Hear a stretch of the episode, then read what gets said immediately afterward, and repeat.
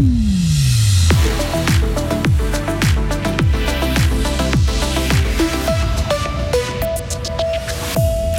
Une nouvelle plateforme fribourgeoise pour vendre et acheter des jouets de seconde main. Changement de tarif pour le stationnement en ville de Fribourg. Les habitants mitigés sur la mesure.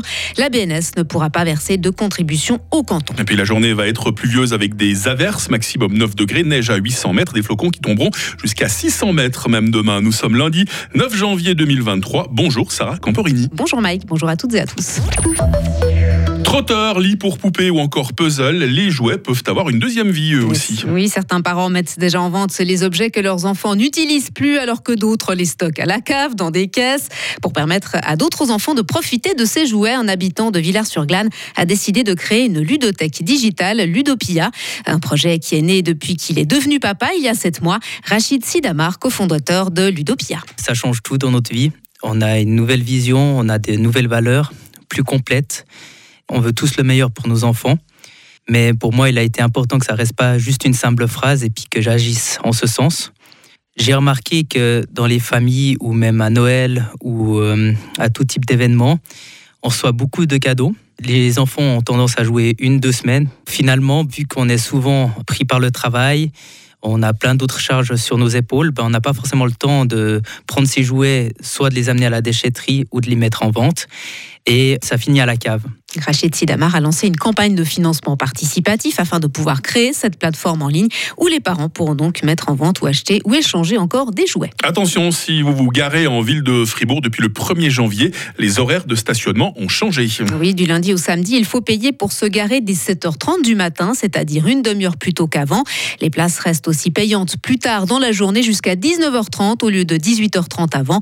C'est ce qu'avait décidé le conseil communal de la ville de Fribourg au mois de décembre, désormais bien concrète la mesure ne fait pas l'unanimité parmi les habitants. Pas content, non. On nous supprime encore des places de parc des fois, puis maintenant ils augmentent encore les tarifs. Ça fait des coûts supplémentaires, surtout que ben, encore cette année, ben, il y a un peu tout qui a augmenté. Oui, c'est embêtant. Les gens qui sortent du travail, ils doivent encore dépenser de l'argent pour le stationnement alors que ça pourrait être gratuit. Ou quand on va manger, souper chez quelqu'un aussi au restaurant, c'est pas juste de devoir euh, payer autant, euh, autant longtemps surtout.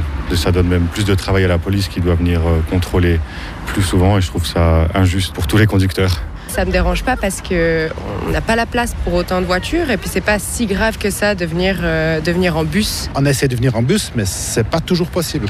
J'étais à l'hôpital avec ma mère. Votre mère qui est en fauteuil C'est compliqué le bus. Dans ce cas-là, c'est presque impossible. Moi, je trouve de toute façon de toujours restreindre de plus en plus, c'est peut-être pas une très bonne idée pour les commerçants non plus. Hein. De son côté, la ville de Fribourg explique que ces nouvelles règles sont destinées à rendre les places en extérieur moins attrayantes afin d'inciter les conducteurs à se garer dans les parkings souterrains et ainsi libérer de la place en surface et pouvoir aménager des terrasses ou des pistes cyclables. Les autorités veulent également compenser les pertes de recettes dues à la diminution du nombre de places de parcs en surface. Le taux de chômage a reculé en Suisse l'an dernier à 2,2% de la population active. il s'agit du niveau le plus bas depuis plus de 20 ans selon le secrétariat d'État à l'économie. Il était de 3% en moyenne annuelle en 2021. Pas de distribution de bénéfices de la Banque nationale suisse à la Confédération et au coton. Oui, la BNS a enregistré une perte de plus de 230 millions de francs en 2022 selon les chiffres dans des chiffres encore provisoires. Et nous sommes de plus gros pollueurs que nos voisins directs, Sarah. Oui, en tout cas concernant les déchets plastiques, c'est ce que conclut l'organisation internationale Ocean Care, basée euh, dans notre pays. Euh, dans son rapport publié aujourd'hui, elle estime à 95 kilos par an et par habitant la production de déchets plastiques en Suisse, davantage donc en Allemagne, en Autriche, en France ou encore en Italie. Selon l'organisation, la législation helvétique est en partie responsable du problème. Ne désespérez pas, elle arrive. Eh oui, la neige tant espérée par les stations de ski et les amateurs de sport de glisse devraient en effet tomber sur les sommets et plus bas aussi. Selon les météorologues, la limite pluie-neige va descendre jusqu'à 700 mètres d'ici demain. Les quantités d'or blanc atteindre 70 cm au-dessus de 1600 mètres, voire 1 mètre localement des 1800 mètres. De quoi recouvrir les prairies alpines jusqu'ici désespérément vertes. Et enfin, à l'étranger, les autorités brésiliennes commencent à évaluer les dégâts causés par les partisans de l'ex-président Jair Bolsonaro sur les lieux de pouvoir à Brasilia.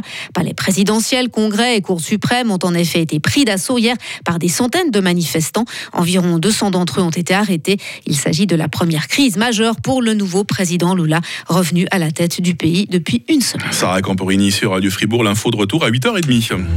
Retrouvez toute l'info sur frappe et frappe.ch.